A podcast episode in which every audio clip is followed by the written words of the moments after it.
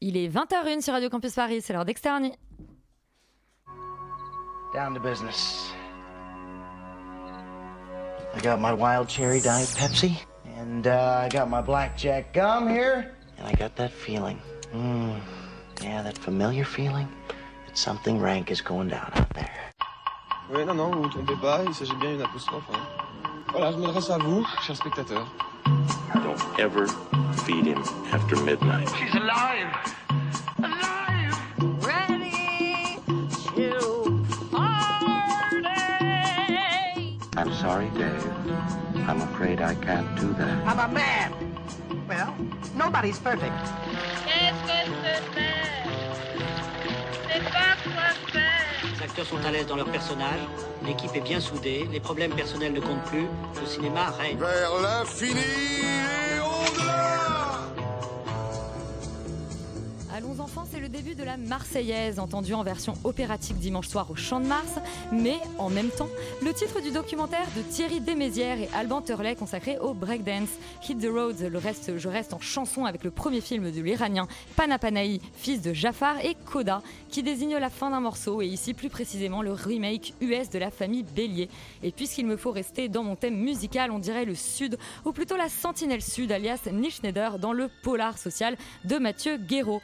Ce soir, la ruse n'est pas seulement l'apanage du renard après les chants, les fables, c'est aussi le talent des héros d'un film britannique éponyme.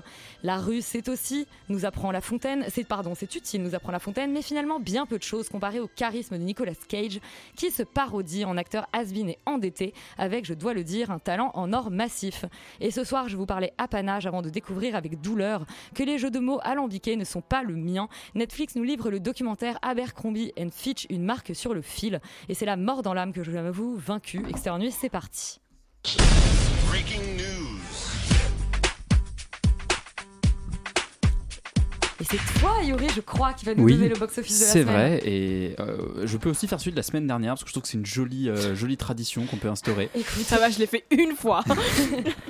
C'était gratuit, euh, ça coûte pas grand chose. Bref, non, du coup, le. En fait, non, parce que je, je dis surtout ça parce que le box-office de la semaine me déprime, hein, donc je préfère faire des blagues dessus et citer celui d'une semaine que je préfère, puisque en première position, nous retrouvons le troisième volet des Animaux Fantastiques, qui fait 600 000 encore. entrées en deuxième semaine pour un cumul à euh, 1 700 300 000, ce qui est bien, mais pas, pas fou non plus. Mais bon, en ce moment, personne ne fait vraiment d'entrée.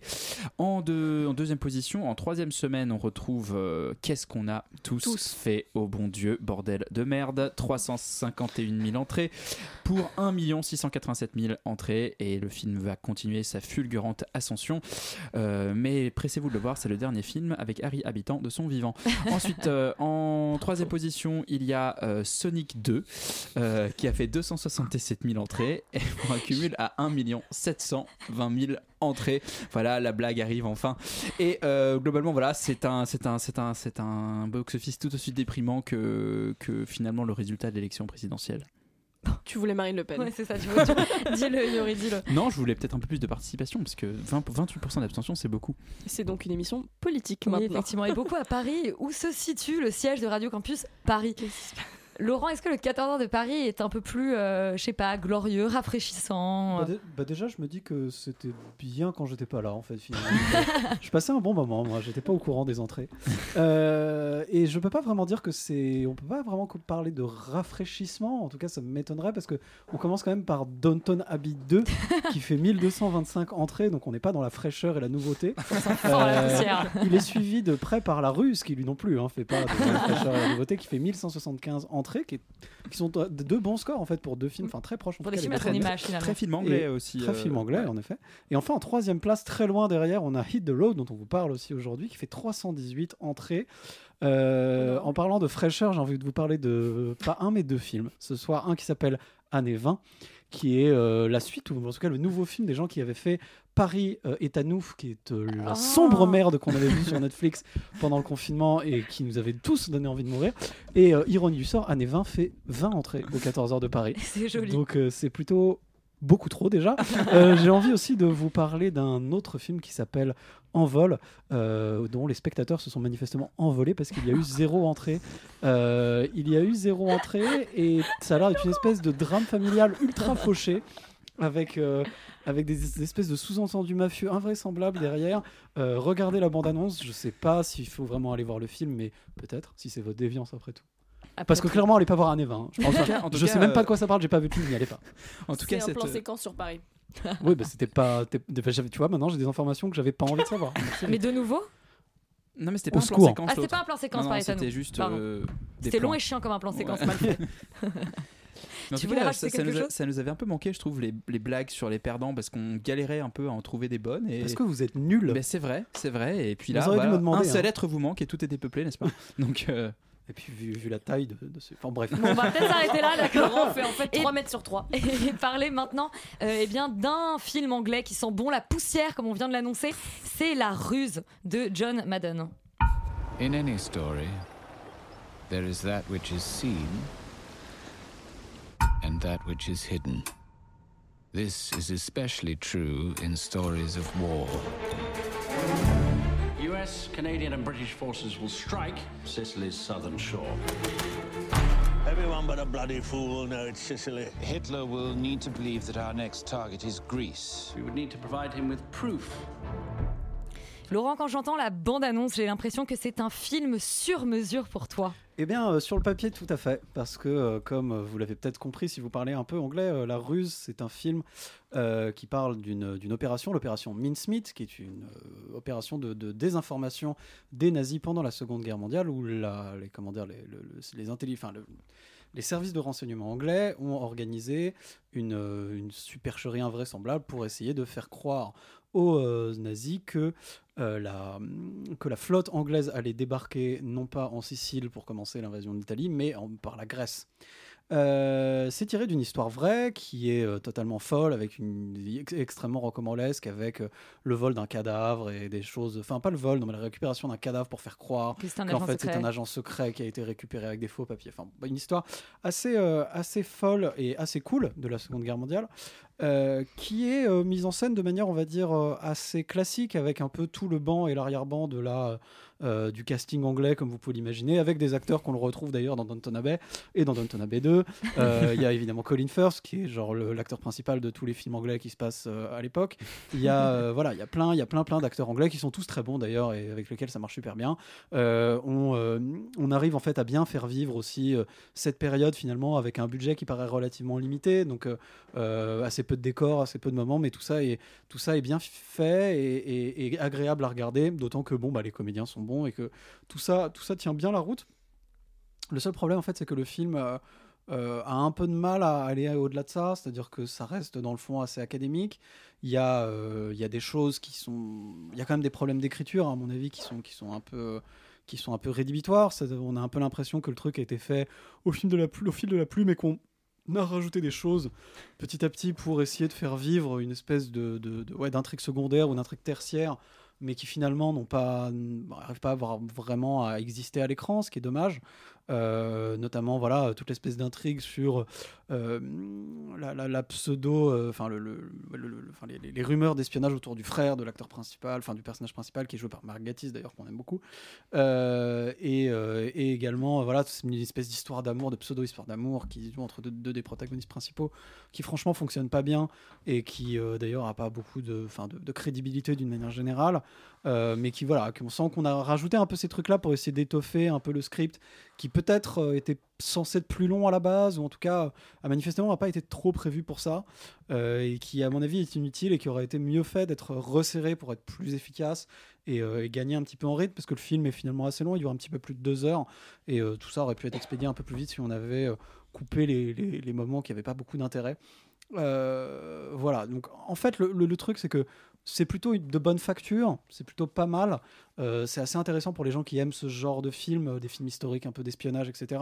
Mais en fait, ça va pas suffisamment loin pour vraiment séduire les, gens qui s'en foutent un peu, en gros. Et ce qui est dommage, parce que euh, à la fois l'histoire euh, de base est vraiment euh, super, enfin est vraiment complètement dingue. Je suis pas sûr que ce soit la, comment dire la supercherie la plus folle qui a été montée par les par les Anglais pendant la Seconde Guerre mondiale, mais en tout cas, en tout c'est certainement une des plus des plus incroyables. Il y a quand même voilà des, des moments assez cool, des détails sordides bien faits, des trucs assez sympas quoi. En gros, dans le film, qui fait que ça fonctionne si on aime le genre. Malheureusement, ça va pas plus loin.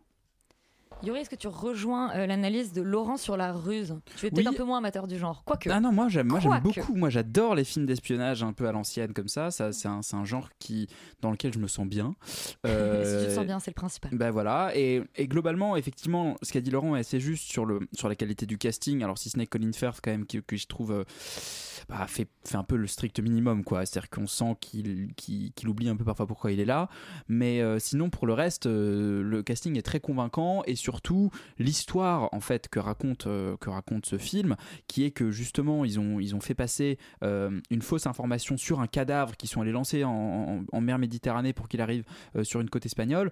En fait, tout ça est complètement fou en réalité et ça tenait vraiment à rien et visiblement ça a marché. Et le film arrive assez bien à montrer comment ils arrivent à monter cette opération un peu de briques et de broc et comment ils se prennent un peu comme, comme ça plein de, plein de bâtons dans les roues. Et là, euh, enfin, je suis tout à fait d'accord sur les défauts du film, sur le fait qu'il est très pantouflard, très académique, très classique, qu'on croit pas à, à pas mal de choses, euh, notamment cette histoire d'amour euh, qui est un peu claquée et, et notamment, enfin bref, qui, qui moi m'a vraiment quoi. sorti du film, qui est bricolé et surtout, en fait, en réalité, les acteurs n'ont pas une si grande différence d'âge que ça, mais globalement, à l'écran, on a l'impression qu'ils ont 30 ans de différence et donc c'est un peu dérangeant, alors qu'en réalité, ils ont genre, je crois, 14 ans de différence, ce qui n'est pas, ce qui n'est pas non plus énorme.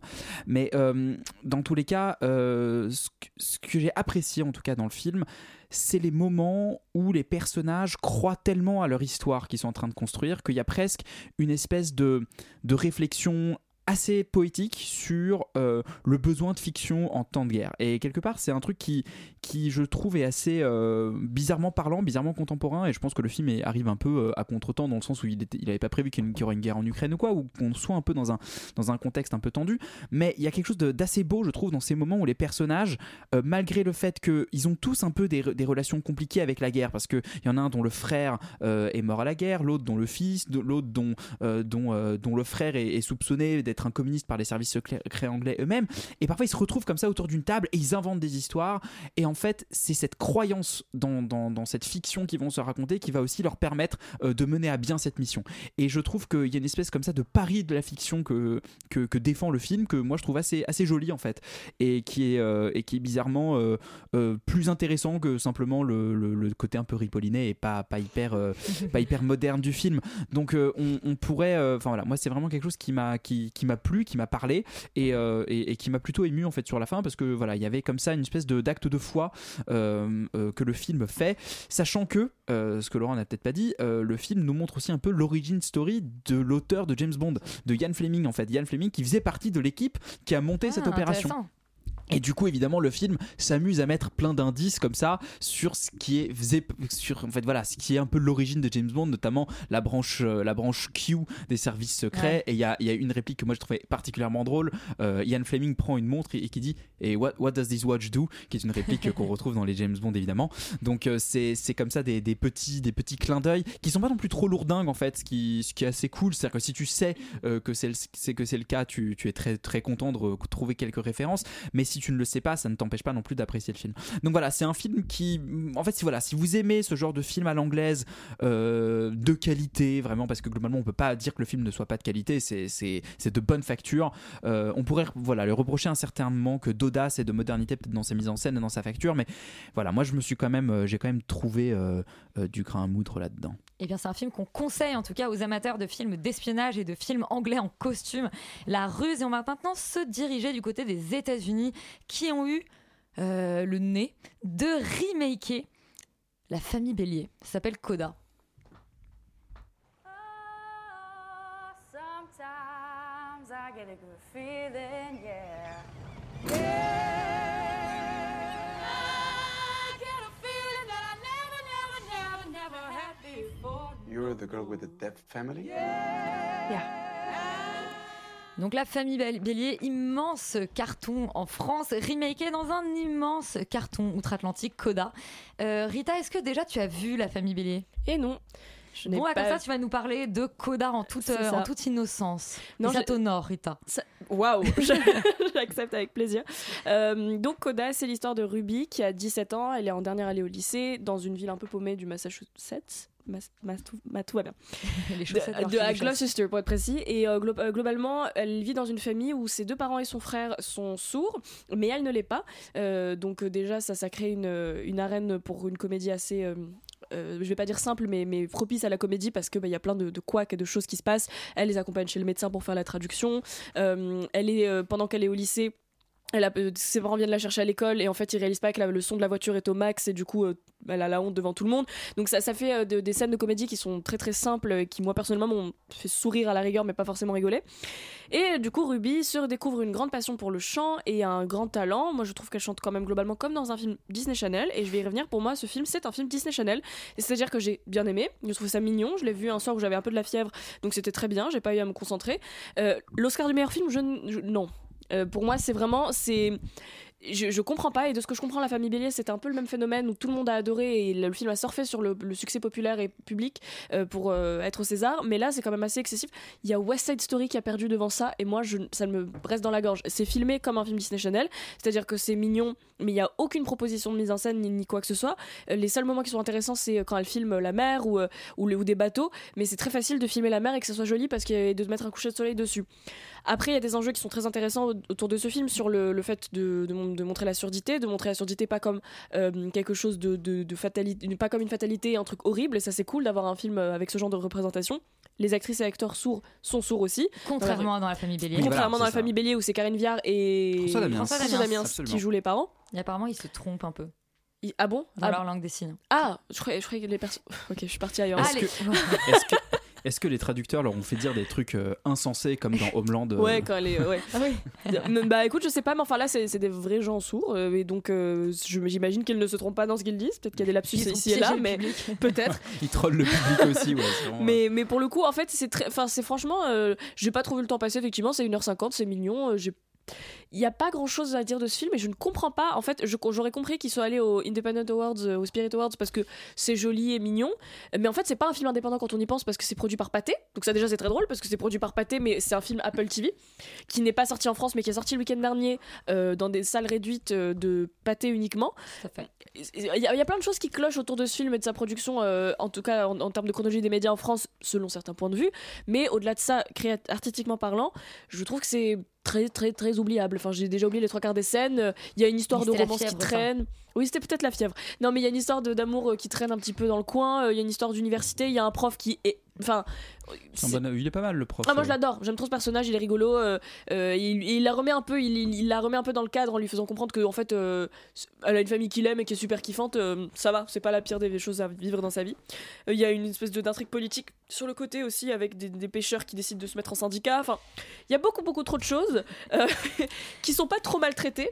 Mais en fait, pour moi, c'est pas du tout un mauvais film. hein. C'est un bon film, mais je ne comprends pas le- la hype qu'il a eu aux États-Unis et je Bah, ne comprends pas qu'il, je comprends pas qu'il ait été même nommé Oscar du meilleur film. Mais parce qu'en fait, les Oscars, les Oscars ne. ne- Je ne sais, je sais. On en a déjà parlé un million de fois et tout ça de, de la, de la non-pertinence des Oscars. Mais au moins, des fois, c'est c'est même pas un drama historique. Tu vois, vraiment, c'est ce film n'a pas d'intérêt aux Oscars. Mais enfin, Ben, en fait, si, parce que c'est le film le plus consensuel. En fait, c'est c'est un film ultra Oui, c'est le moins mauvais, mais- Non, non, mais voilà, mais c'est- les Oscars, c'est ça. C'est c'est comme il y a 6000 personnes qui votent, tu votes pour le truc qui, en fait, met le plus de monde d'accord, en fait. Et du coup, forcément, tu. Et dès que le sujet, et dès que le sujet est vaguement un truc, euh, tu vois, genre. ouais, mais même West Side Story, c'était plus engagé politiquement que ça. Ah, non, mais franchement. Collision, je- de, collision de Paul Haggis à 8 Oscars, c'est un des plus mauvais films que j'ai jamais vu. Bon, euh, ça arrive. c'est que je crois que je me sais même pas de quoi tu parles. Mais... C'est une énorme merde. Ah, mais Driving Miss Daisy a eu l'Oscar du meilleur Oui, mais film. ça, ça hein, c'est du, euh, ça c'est du genre euh, comment on appelle ça Shakespeare in Love a eu l'Oscar du meilleur Ça c'est. Weinstein, Shakespeare in Love, mais euh, le Driving Miss Daisy c'est juste euh, genre comment on appelle ça genre c'est euh, du white savior movie et ça ça a toujours été le cas aux Oscars. Ça je suis même pas choquée. Mais là Skoda c'est même pas genre euh, Là, c'est un peu du, c'est un peu du Death Savior movie dans bah le non, sens il où- est def bah, de se se- eux donc c'est pas Oui, mais euh, globalement, c'est, enfin, c'est clairement, non, mais c'est clairement là-dessus que joue le film. C'est-à-dire que c'est, clairement là-dessus que joue le film. C'est un sujet important, sous-traité au cinéma, euh, enrobé dans une comédie feel good euh, pour que tout le monde, pour que tout le monde soit content de le voir. Et donc, en fait, euh, ils sont allés à la Maison Blanche. Enfin, il y a eu tout un. Oui, c'est vrai, ça d'ailleurs, ils ont mis Biden. il y a eu tout un il y a eu tout un truc et, euh, et globalement c'est ça qui a porté le film je suis assez d'accord avec toi en fait sur le film euh, qui est- n'est pas vraiment un film indépendant dans le sens où c'est un remake euh, produit par un gros studio français et là où en fait je trouve qu'ils ont quand même joué assez malin c'est que le film français est un peu comment dire une comédie à gros sabots qui, a même une esthétique de film pâté un peu un peu cheap à la, à la, à la tuche Mais oui.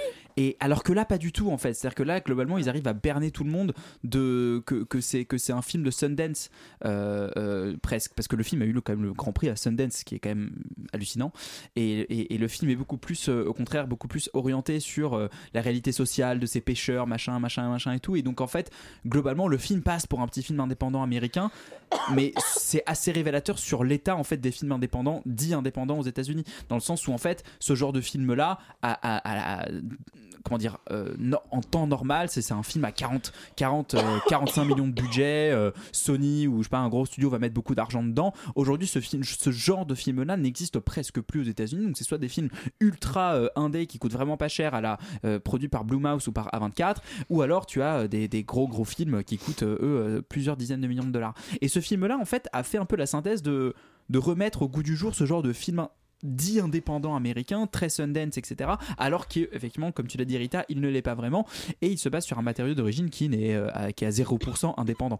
Euh, mais bon, euh, je trouve qu'ils ont quand même réussi à à rendre cette histoire qui moi m'intéressait pas du tout dans la famille Bélier moi là je- elle m'a intéressé et notamment c'est dû à la qualité du casting qui effectivement est formidable Tu veux dire Euh, qu'elle joue mieux que Loane elle joue 100% mieux que Luan. Euh, les, tous les autres, les parents. euh, les parents sont, sont hyper émouvants, hyper touchants, ils sont formidables. Enfin, vraiment, il y a, y, a un- il y a une émotion naturelle comme ça qui se dégage de ce cast, de, qui- de, de ce cast, qui permet en fait de, de- s'attacher vraiment au personnage. Et on n'a pas l'impression de voir euh, euh, François Damiens faire le gogol, et on a vraiment l'impression de voir euh, un- un- un- des vrais personnages en fait simplement. Et cette différence-là, je trouve qu'ils ont assez intelligemment réussi à le transposer. Et euh, de ce point de vue-là, moi, je comprends l'engouement euh, autour du film, dans le sens où en fait, c'est le plus consensuel. Et en fait, effectivement, à la fin, on écrase sa petite larme et le public américain est content. Voilà. Et en tout cas, je tiens à noter que Rita euh, a réussi à nous dire que c'était un bon film avec une esthétique Disney Channel. Et je, écoute, euh, je suis ravie de savoir que pour toi, les films Disney Channel sont des bons films et je, et je le savais déjà. High School Musical 2. Bah voilà, je, je- Tout je- simplement. Voilà, merci, merci Rita de représenter ce type de cinéphilie euh, sur le plateau d'Extérieur Nuit. Et on va partir, partir là là, c'est difficile aujourd'hui, euh, sur un autre type euh, de cinéphilie, peut-être celui qu'on préfère, les, Nisco, les, Nic- les Nicolas Cage movies avec un talent en or massif. Nick Cage, oh my god, I love you! Nick Cage. What's the worry here, Nick? You've lost some of your talent as an actor? No. What did he say? He says he loves you, but he went in a different direction. Je vais tenter de perdre mon bégaiement, euh, Yuri, pour reprendre la parole. Un talent en or massif. Est-ce qu'on parle du charisme de Nicolas Cage? Bah, on parle de la carrière de Nicolas Cage, on parle quand même de cette légende du cinéma américain euh, qui a traversé les décennies avant de se croûter au début des années 2000 en faisant absolument n'importe quoi. Et euh, depuis quelques années, Nicolas Cage connaît une renaissance à la fois critique dans le sens où il accepte des projets un peu un peu un peu voilà un peu indépendants un peu étranges un peu bizarres. Et euh, également Bon, une- et- et- et beaucoup et également une reconnaissance un peu euh, on va dire mémétique euh, internet. Ah, où en oui. fait il, il- c'est une source d'énormément de blagues et de et de mèmes et un peu un côté méta qui se construit autour du personnage de Nick Cage. Et là ce film là se dit mais hé si on n'en faisait pas un film de ce truc là et on va faire jouer Nicolas Cage à Nicolas Cage. Euh, Nicolas Cage joue donc Nicolas Cage. Je vais dire beaucoup de fois Nicolas Cage dans cette chronique je vous préviens. Tu veux, Euh, tu Nicolas Cage est donc euh, sans le sou, il a des problèmes avec sa femme, des problèmes avec sa fille, il se fait re- il se fait recal de pas mal de rôles, donc il accepte en fait de faire un une espèce de ménage, à savoir aller assister à, à- à la fête d'anniversaire d'un riche euh, euh, type euh, à Majorque qui se, trouve être en fait soupçonné par la CIA d'être un vendeur d'armes international, etc., etc., etc. Tout ça est emmitouflé dans un, dans un scénario politique assez invraisemblable et Nick, Cage va devoir se sortir les doigts du cul, arrêter d'être un alcoolo et devenir l'homme qu'il a toujours rêvé d'être, à savoir Nicolas Cage. Bref, euh, dit comme ça, euh, je pense que vous pensez que c'est le pire film Non. du monde. Ah non, le meilleur. Et, euh, et globalement, moi je, moi, alors moi je pensais vraiment. euh, Valentin est un peu plus euh, de mon côté là. Ouais, je suis dans ta team là, clairement. Ouais. Moi, je suis hein. épuisé. Il y a eu que le résumé, je suis déjà épuisé. en fait. Mais en fait, moi aussi j'étais épuisé par le résumé et pourtant. Et pourtant, je suis sorti de la salle avec un sourire euh, sur les lèvres. Je suis sorti de la salle le cœur rempli de joie et de bonté. Et euh, j'ai été en fait très agréablement surpris par ce film.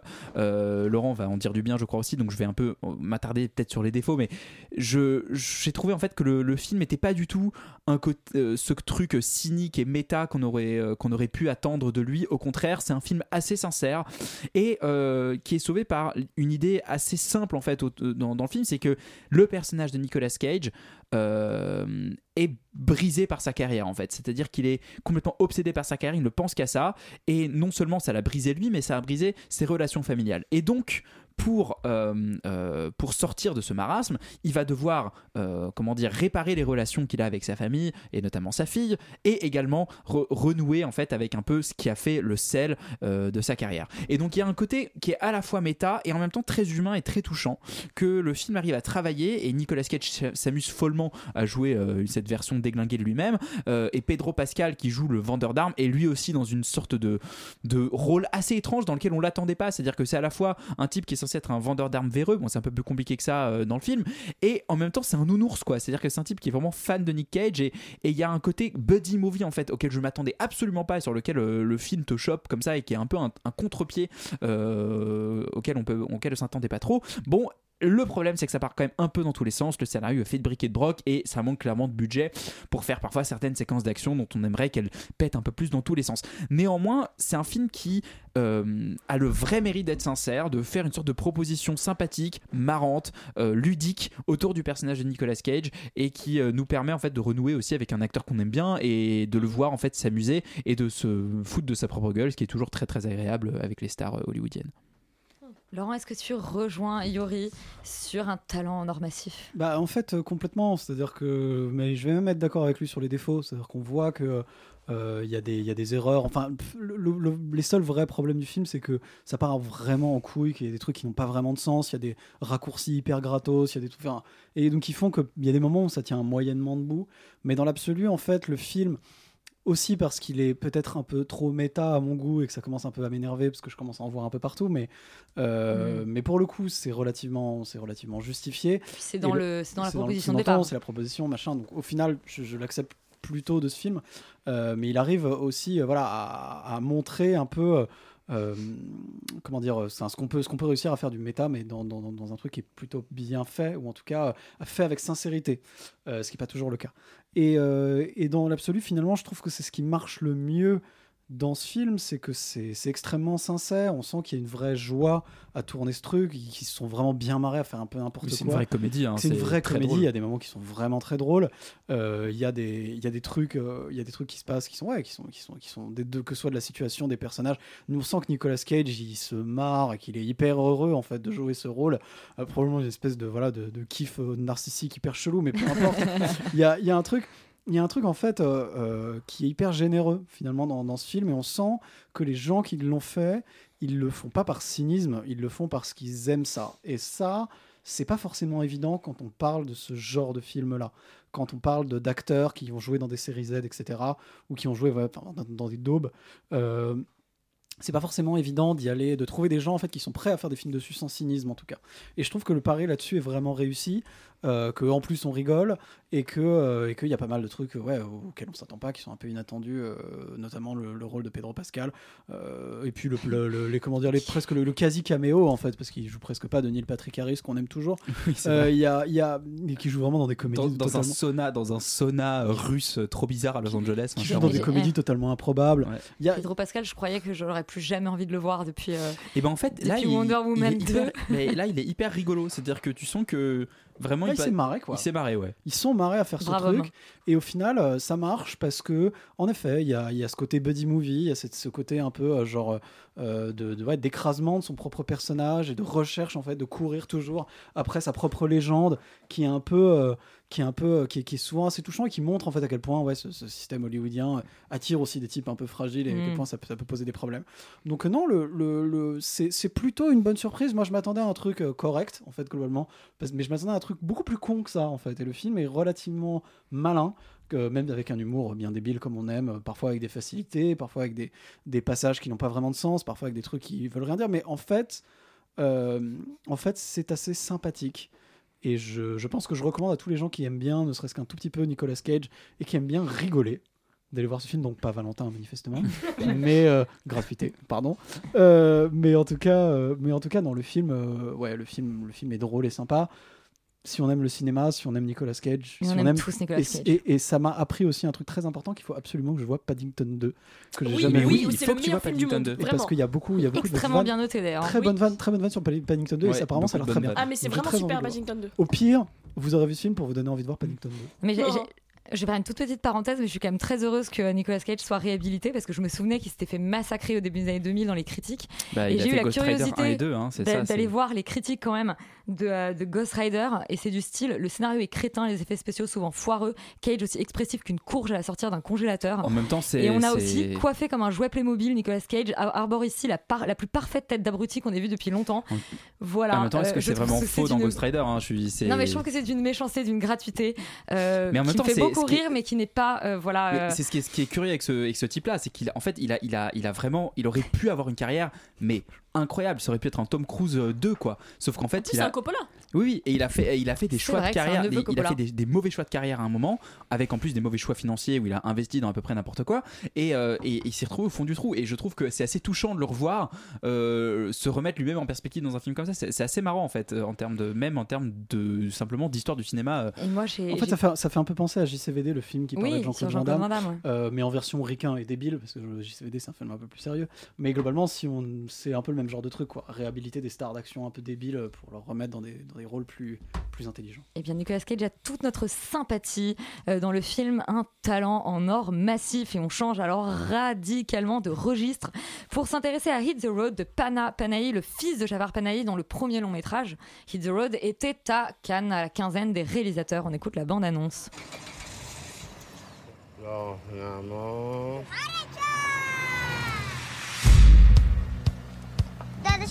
می‌خواد بره نکنی یا گیر میافتی. ماشین امانتی مردم رو داغون کردی حیوان. میگم دارن تعقیبمون می‌کنن. من دارم میگم عادی باشین میگه سر تو برگردون ببین. Donc Hit the Road, euh, premier film de Pana Panahi, le fils de Jafar. Euh, Panahi, euh, film qui était à la quinzaine des réalisateurs mais que tu n'as pas découvert à Cannes, je crois. Non, je l'ai vu euh, cet après-midi, donc euh, rien à voir. Au moins, c'est Euh, plus frais comme mémoire. Oui, effectivement, oui, c'est plus frais. et, et je pense que le, le souvenir va m'en rester en- encore pendant un moment, donc, mais j'y reviendrai. Mais tu as dit pas mal de choses sur le contexte du film. Effectivement, le contexte de production est important parce que, bah, comme toujours, produire un film en Iran, le sortir en Europe, c'est déjà un, soit un événement. Le fait que ce soit le fils de Jafar Panahi, ça dit quelque chose. Et Panahi est euh, pas crédité, mais en tout cas a eu un rôle important dans l'écriture du, du- du film notamment. Euh, donc euh, c'est un film qui est pour le moins sous tutelle de, Jafar Panahi. Euh, ça raconte euh, de manière euh, très succincte l'histoire d'une famille qui, on le comprend, est sur la route pour un long voyage et pour aller on ne sait trop où. Pour le, au départ, en tout cas au début du film, on ne sait pas exactement où ils vont. Il y a le père qui a la jambe dans le plâtre, la mère à l'avant, le fils aîné qui conduit et un gamin qui se balade dans la voiture en gesticulant et en hurlant. Et on ne sait pas trop où ils vont. Et le film démarre comme une comédie. On va se rendre compte petit à petit que c'est un petit peu plus complexe que ça et qu'en fait c'est pas en fait c'est foncièrement un drame cette histoire. Euh, et j'ai oublié de préciser il y a aussi un chien très mignon. Je pense que tu y reviendras peut-être Yuri à un moment. Euh, c'est un élément important. Et, euh, et le film euh, se balance un petit peu sur cette euh, sur cette euh, sur cette tension là parce que vraiment les 20 premières minutes du film c'est une comédie pure. C'est à dire que c'est vraiment des effets comiques des punchlines des un- vraiment des, du comique de caractère avec le personnage qui est dans le, le, le père qui est un petit peu rêveur qui est dans le plâtre et le gamin qui lui court autour. Enfin il y a quelque chose de très ludique et de très cartoon presque dans, dans l'écriture. Et puis effectivement le film te fait comprendre qu'en fait il se joue quelque chose d'important et on comprend qu'en fait c'est un récit d'exil, euh, d'immigration euh, et qu'en fait il traverse le pays pour arriver à la frontière et pour expédier le fils aîné euh, en dehors d'Iran en espérant que les parents puissent le rejoindre à un moment. Et ça on le comprend petit à petit au cours du film. Et le film joue sur cette tension-là dans son écriture et il est souvent habile, parfois un petit peu trop grossier. C'est-à-dire que par exemple au niveau de la musique, dès que, enfin, il switch vraiment, il y a un mode où il fait des blagues et à un moment, paf, on a une scène un peu dramatique. Il balance le piano et, euh, et la mère pleure et, en fait on comprend qu'il joue quelque chose de plus important. Puis hop, on re-switch, on revient sur quelque chose de plus guiré et le gamin refait des pirouettes. Donc il y a un truc qui est un petit peu, euh, un- parfois un peu trop lourd, euh, mais il y a quelque chose de très beau dans le film et pour le coup, Pana Panahi dit qu'il a écrit son film très loin du cinéma de son père. Ouais. J'ai un peu du mal à y croire. Parfois, je me Euh, disais, c'est Jafar Panahi derrière la Exactement. caméra, hein, franchement, que franchement, c'est c'est assez impressionnant parce qu'il y a toujours ce- cette idée qui est très belle chez Panahi, dans les meilleurs films de Panahi en tout cas, de Jaf Panahi père. euh, ce truc, ce jeu avec la réalité, et le fait de vouloir créer de la fiction, de créer du jeu. Parce qu'en fait, l'histoire de Sim, c'est qu'en fait, on est en train d'envoyer le, le, le fils aîné en dehors du pays. On peut pas le raconter à ce gamin de 8, euh, 7, On a 8, hauteur 9 de, ans. de 100 ans. Voilà, exactement. Et donc, du coup, en fait, on le raconte pas de manière simplifiée pour que le gamin comprenne, on le raconte de manière différente. Et donc, du coup, tous les événements sont prétexte à euh, jeu, sont prétexte à, à, à supposition et à invention permanente. Les deux parents sont du coup hyper beaux et hyper bien écrits parce que tu sens qu'ils sont complètement en tension avec ça et que et qu'ils font tout ce qu'ils peuvent pour maintenir l'innocence de ce gamin-là.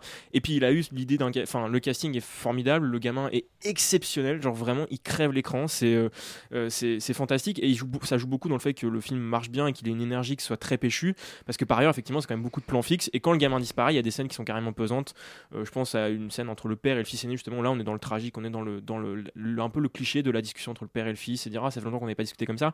Bon là j'étais un petit peu en dehors.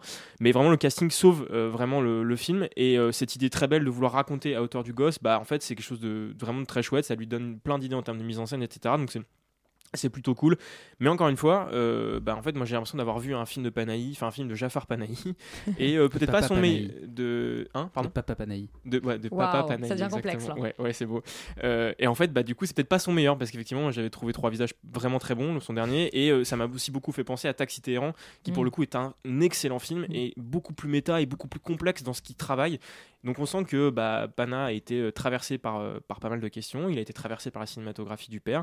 C'est plutôt un bien en soi, euh, mais je pense que du coup il va falloir encore euh, avancer. s'émancipe pour un aller- petit Voilà, peu. va falloir travailler sur autre chose, sachant qu'il a aussi repris le directeur de la photo euh, de Trois Visages, oui, donc il y a un oui. truc qui est quand même... Mais euh, qui travaillait lui-même sur les films de son père. Donc Voilà. en fait, il y a une vraie. Voilà, il y a euh, une continuité. Voilà, il y a une vraie continuité.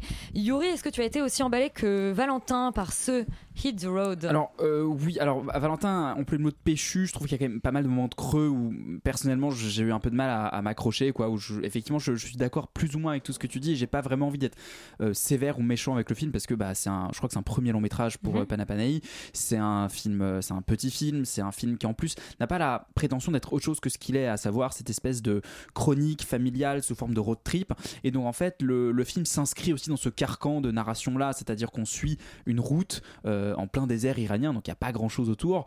Et euh, la, principale narration euh, va naître euh, des rencontres qui vont faire euh, comme ça de manière très épisodique. Donc il y a à la fois cette structure épisodique qui, qui, qui en fait qui crée pas une vraie narration euh, continue et donc on sent qu'ils essaient un peu de rattacher les morceaux comme tu dis avec la musique avec euh, créer comme ça des séquences des, ruptures et, euh, et, de la même manière euh, ça, ça, ça permet vraiment en tout cas d'être vraiment tout le temps dans la voiture en huis clos euh, souvent enfin parfois on sort mais souvent on est quand dans la voiture avec les personnages et de, de passer vraiment ce moment là avec eux. Et du coup effectivement le film est vraiment porté par ce quatuor de, de, comédiens vraiment formidables et qui sont euh, tous hyper émouvants et, et- par un petit chien qui s'appelle Jesse et qui, qui fait un des enfin qui en fait dont ils veulent tout le temps se débarrasser mais dont ils n'arrivent jamais à se débarrasser.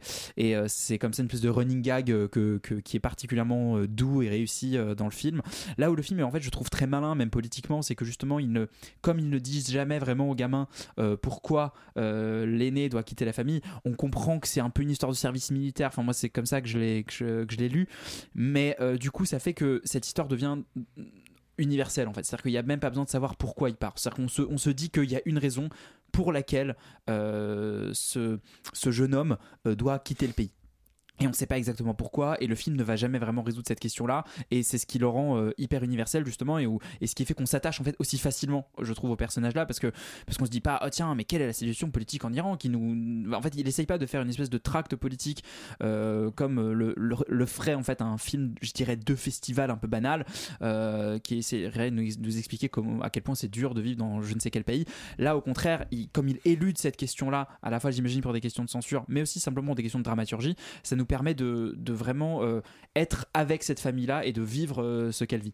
Donc euh, voilà, c'est un film, en tout cas, si vous avez, si ça vous intéresse, si le cinéma iranien vous intéresse globalement, c'est un film à voir, je pense. Si vous avez aimé les précédents films de Panahi, c'est un film à voir. Les précédents films de Panahi Père, puisque là c'est un premier long métrage. oui, voilà, de, de- de- voilà. Mais De la donc les- les- de la voilà les- du clan Panahi, du studio Panahi.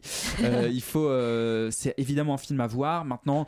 Moi, je mettrais quand même un petit peu un, un- un bémol sur le rythme qui parfois, en fait, pour moi, mais qui est un peu lié à ce truc de road trip, en fait. Donc, je ne sais pas si- s'ils auraient pu s'en sortir mieux que ça, mais euh, c'est un peu moi ce qui m'a dérangé. Mais globalement, oui, c'est une, c'est une bonne surprise. Je suis en train de me dire que peut-être que c'était la solution qu'avait trouvé Jafar Panahi pour pouvoir continuer de faire des films, Mais de je- faire passer pour son fils.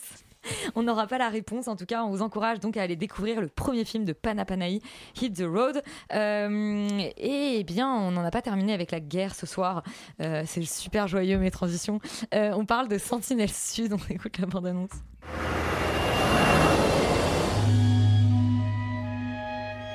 Monsieur Lafayette, vous êtes militaire? Je rentre là.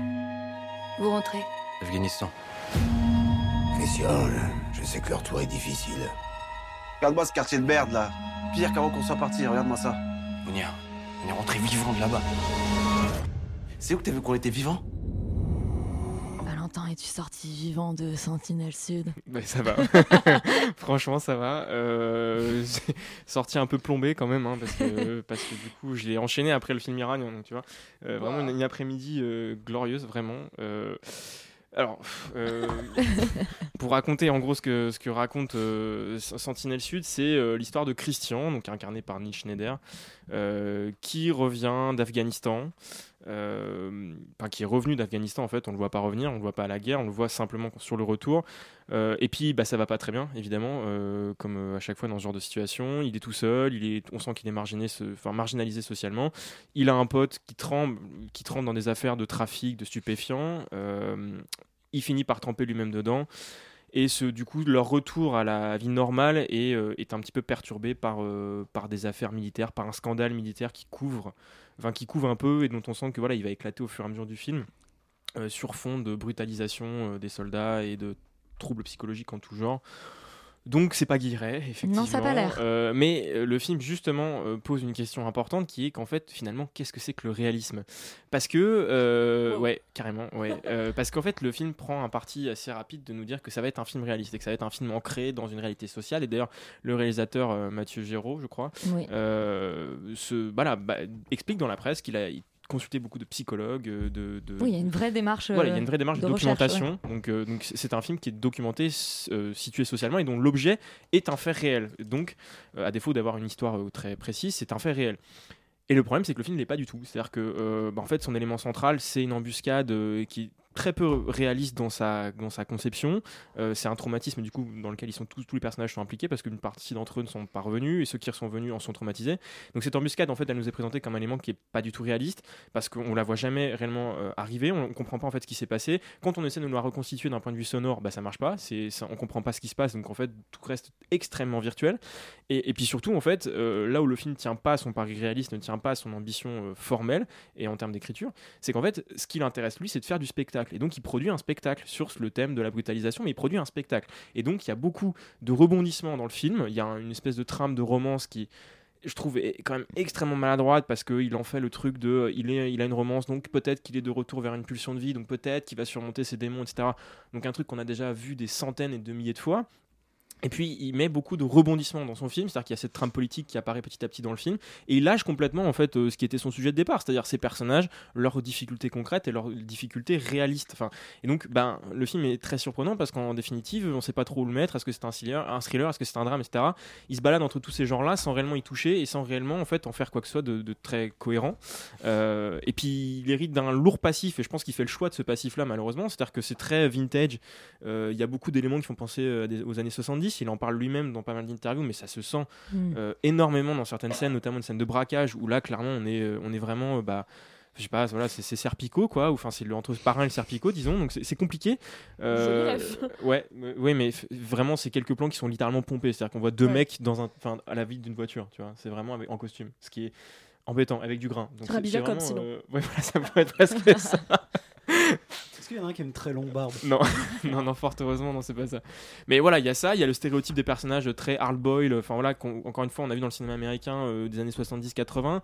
Euh, même dans l'acting, il y a un truc où tu sens qu'il il l'a demandé à Neil Schneider, et j'ai croqué le nom du deuxième, du deuxième personnage principal, mais il leur a demandé de se lâcher et d'être euh, vraiment dans un truc très physique, très dans une grosse physicalité. De, tu sens qu'il y a beaucoup de dialogues qui sont plus ou moins improvisés. Enfin, il leur, de- voilà, il leur laisse le plein champ et ça encore une fois on en revient des méthodes quand on sent qu'il les ont été inspirées par des lectures et tout ça est très euh, académique et du coup assez peu intéressant.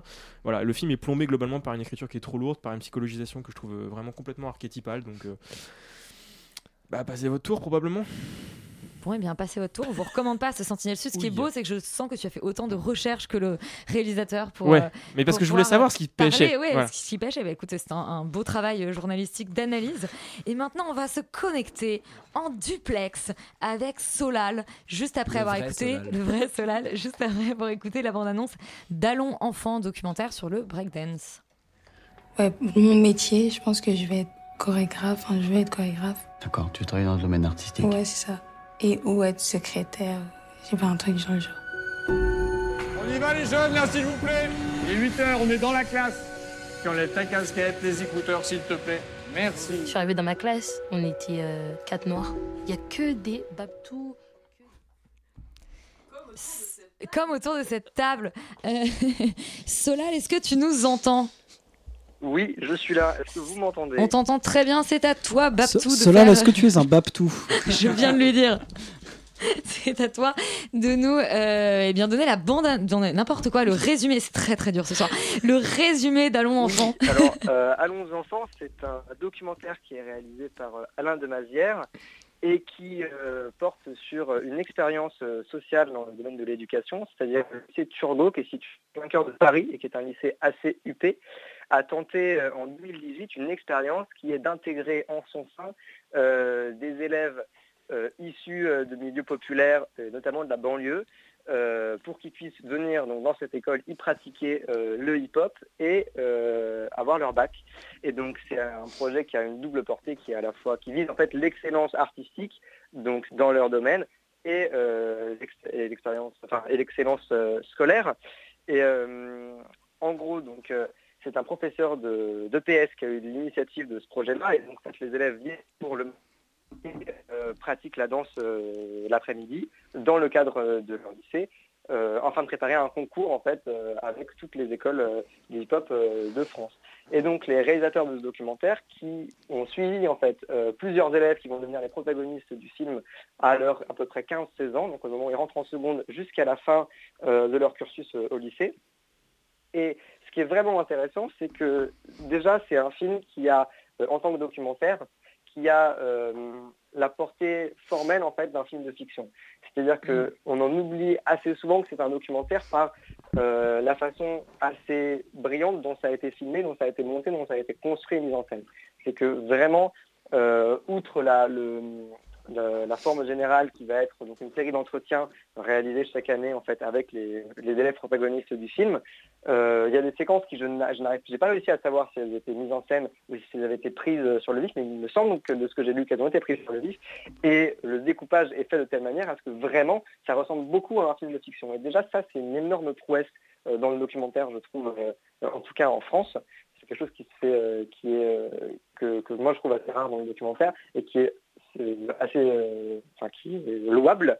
Et euh, en plus de ça, c'est un film qui a euh, la sobriété de ne pas être euh, en lui-même politique. C'est-à-dire que c'est un film qui euh, porte un regard assez neutre, en fait, qui va chercher à suivre les élèves sur une expérience euh, d'éducation qui, elle, par contre, est politique. Mais le film, lui, ne l'est pas. Et donc, c'est-à-dire que euh, on s'attache, en fait, du début jusqu'à la fin, à des protagonistes très précis, qui sont donc des personnages réels et qui sont extrêmement touchants. C'est-à-dire que c'est un film qui va même prendre...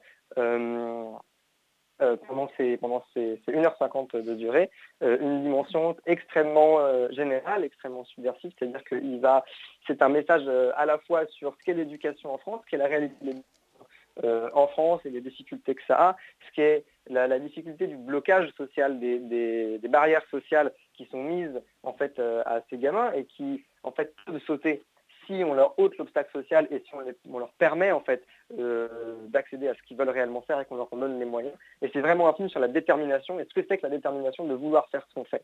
C'est-à-dire qu'il y a des parcours. euh, moi, je trouve que déjà, les- il y a eu un énorme travail de, sélection euh, des élèves qui, ensuite sont suivis dans le documentaire et qui est extrêmement bien fait parce que ça offre une, espèce. Il y, a, tout autant des élèves qui sont un élève qui est un, espèce de génie, d'autres qui sont de génie à la fois.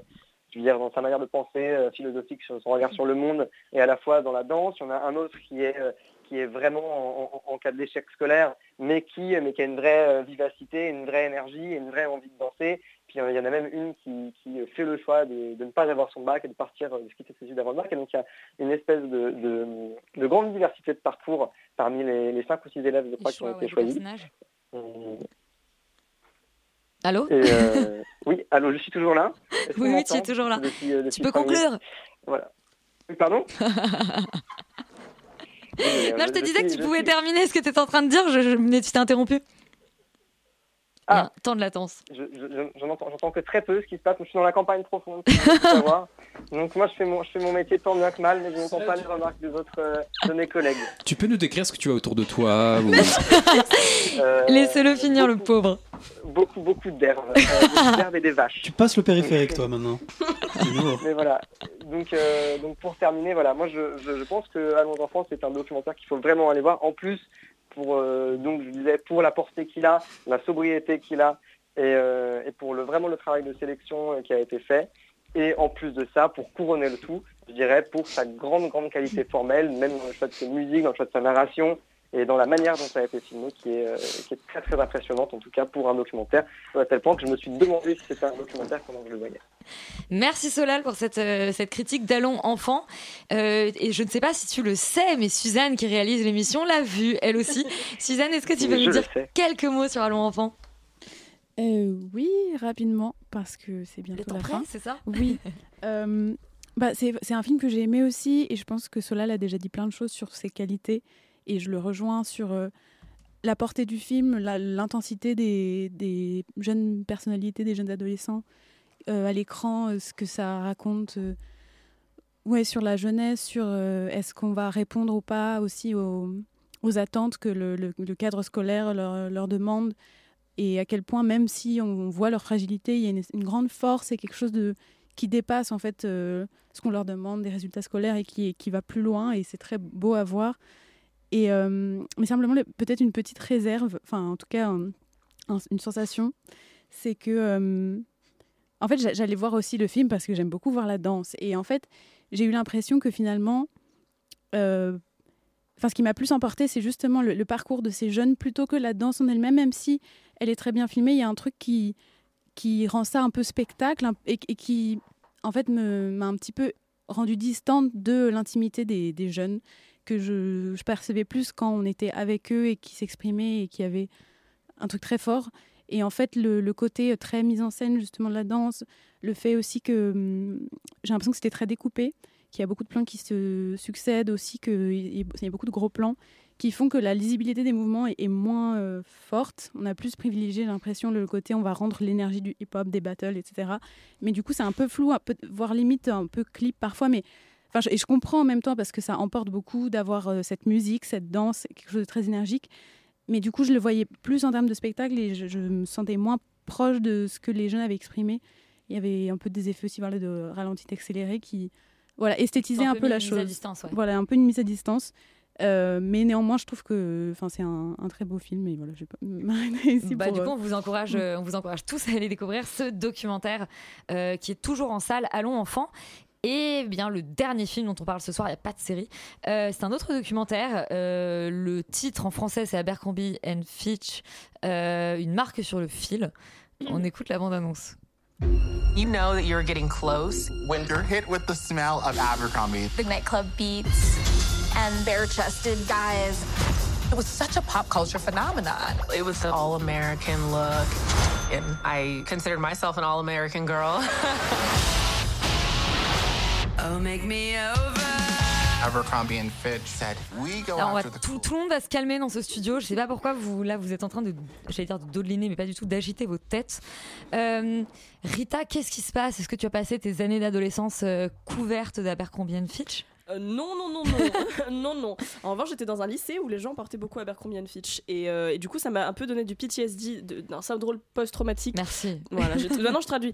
euh, de, C'est ton de- PTSD de ça. Exactement. De marque. En fait, déjà, un documentaire Netflix qui commence par un homme qui s'assoit devant une- un décor un peu fade avec un clap devant lui et qui dit Oh boy, tu vois Non. Ah bah, Immédiatement, non. C'est la recette Netflix. Hein. Bah, en fait, j'en peux plus. J'ai commencé le truc. J'ai fait. euh, Est-ce qu'il va nous parler du petit Gregory Est-ce qu'il va nous parler de Tiger King Est-ce qu'il va nous parler de Abercrombie? Hmm, C'était Abercrombie cette fois-ci. Euh, en gros, c'est euh, quand il nous explique comment est-ce que cette marque est partie d'un truc à la Calvin Klein, euh, pas du tout, euh, pas du tout ce que je voulais dire, euh, à la Ralph Lauren, euh, mais qui ensuite a décidé de se focaliser sur vendre du sexe, des, des Golden Retrievers et de l'American Dream, ce qui en soi, pourquoi pas. Et en fait, c'est vraiment un cours de marque. Et, euh, et étant dans un master qui tristement me fait faire des cours de marque, j'ai vraiment eu l'impression d'avoir euh, une heure et demie d'amphi sur euh, comment vendre des choses à des gens qui n'en ont pas besoin à des prix débiles pour se faire un maximum de marge. Donc c'est très intéressant sur ce que ça dit sur la masculinité, sur le fait que la plupart des gens qui étaient employés par Abercrombie étaient, gays, mais qu'ils vendaient ça à des hétéros qui ne réalisaient pas la queerness de la chose. Bah, Il y a plein de choses comme ça qui sont assez marrantes. Toute la BO sur laquelle se dodelinait justement Laurent, le côté années 2000, le côté euh, centre commercial. Il y a un mec qui explique les centres commerciaux en disant. Imaginez, c'est un site web avec plein de choses, mais en fait, vous pouvez marcher dedans. Et je trouve que c'est la meilleure manière de décrire un site web. Bientôt, c'est le métavers, ça. hein, Mais évidemment, les années 2000, c'était les, les centres commerciaux Abercrombie, c'était évidemment le racisme. Donc c'est très drôle parce qu'ils essaient d'en parler un petit peu. Et il y a un moment, quelqu'un qui dit Je peux pas vous dire que ce n'était pas pas raciste. Et je trouve que c'est sublime. C'est euh, presque le, débat d'entre deux tours. Non, franchement, c'est hum, ce, ce dont ça parle, c'est intéressant parce que c'est témoin d'une époque, c'est témoin de- du moment où euh, le monde entier euh, a, fini, a fini par réaliser que les États-Unis et leur, et leur soft power n'est pas la chose la plus exceptionnelle du monde. C'est témoin de. C'est un cas marketing basique. En revanche, en termes de cinéma, c'est nul. Il y a littéralement des, extraits de films parce qu'on on se tape tous les Clueless, les, tous les films des années 80 et 90 qui ont été assez iconiques. Mais il y a des extraits de films avec la, la watermark sur le côté, la, la petite banderole sur le côté de YouTube avec écrit, Oui, euh, Movie avec Clips. écrit Movie Clips. Le, li- genre, c'est littéralement, ils ont été sur Save MP4 et ils ont pris un truc de YouTube. Euh, c'est des fois, il y a des, euh, on comprend pas tellement la chronologie de certains événements. Ils reviennent sur l'histoire d'Abercrombie beaucoup trop tard. Et puis surtout, c'est des horribles personnes. Et moi, j'aime bien entendre parler d'horribles personnes si à la fin on les démonte. Mais là, à la fin, on a une espèce de revirement sur les cinq dernières minutes qui nous disent Mais aujourd'hui, ils ont compris qu'ils étaient racistes avant et qu'ils étaient grossophobes. Maintenant, tout va mieux. Et ça se transforme en une espèce de pub d'Abercrombie qui n'était pas la bienvenue. Euh, donc, grosso modo, j'ai pas trop aimé. Et, euh, et c'est pas bien filmé et c'est pas très beau, mais au moins ça m'a fait me ressentir au lycée, ce qui est pas une bonne chose, mais ça a été fait quoi. D'accord, donc pas une très bonne expérience finalement ce documentaire sur Abercrombie. Yuri, est-ce que tu l'as un peu mieux vécu? Non, parce que en fait, tout ce que dit Rita, c'est juste, ça reste très en surface. C'est-à-dire que c'est, c'est globalement, moi, je pense pas que l'histoire de cette marque soit si intéressante que ça, en C'est réalité. une vidéo YouTube, c'est pas ça non mais pas en fait demie de c'est film. c'est à dire que euh, effectivement euh, le, le, le, le- PDG est complètement absurde scandaleux euh, le photographe en chef le DA en chef là qui touchait des petits gamins là enfin bref il y, a- il y a un peu de ça euh, enfin c'est c'est c'est- Pourquoi l'impression Laurent s'approche de son micro en Sachant- entendant ça Sachant que la société a été créée en 1892 en fait. oui mais en fait ça a été racheté euh, dans les années 80-90 et ensuite euh, ça a été remodelé pour, euh, Alors pour- peut-être que le mec en en, être- 80 en 1892 touchait des enfants aussi. hein. Non. Et à un moment, juste dans l'histoire, il se- il y a- ils ont donné la- tout l'argent de l'entreprise à Jeffrey Epstein. Oui, oui, ça, c'est Jeffrey. Et, euh, non, non, mais bref, et, et en fait, oui, tu, tu vois que c'est un peu une marque qui est témoin d'une époque, mais le film arrive assez mal, je trouve, à resituer vraiment cette époque, si ce n'est pour dire oh là là, regardez, c'était pas bien, c'était raciste. Et ça, je trouve c'est un peu dommage parce qu'effectivement, ce côté euh, ultra euh, gay et queer et, et, et tout dans cette esthétique de vendre des mecs à poil comme ça, et qu'en fait, ça plaisait vachement des frat boys ultra hétéros, moi je trouve ça énorme en fait, c'est- super drôle en fait, tu pourrais tellement mieux le tourner et, et montrer à quel point ça, justement ça, ça, peut permettre de déconstruire des codes euh, de, de la masculinité. Mais en fait, le film fait pas vraiment ça, il survole un peu tout et, avec une espèce de jugement moral bah, dont on, avec lequel on est d'accord, mais qui ne nous apporte pas grand chose sur la compréhension de l'époque ni même de notre perception de la marque aujourd'hui. Et, euh, en fait, il n'en fait pas. Et en fait, comme Abercrombie, à l'origine même, ils avaient cette position d'outsider de en fait, on va casser des, on va casser des codes, euh, on fait les trucs que d'autres font pas. En fait, ce qui était entre guillemets brillant dans leur marketing, c'était qu'ils vendaient des vêtements qu'ils ne montraient jamais dans leur pub, puisque tout le monde était, tout le temps à poil dans leur pub. Il y avait jamais de vêtements Abercrombie, donc il y avait ce côté euh, un peu comment dire pionnier du, du, du nawak et euh, et, euh, et ils étaient comment dire très, il y a un côté un peu Elon Musk très très discount chez, chez Mike Jeffries, le, PDG de la marque.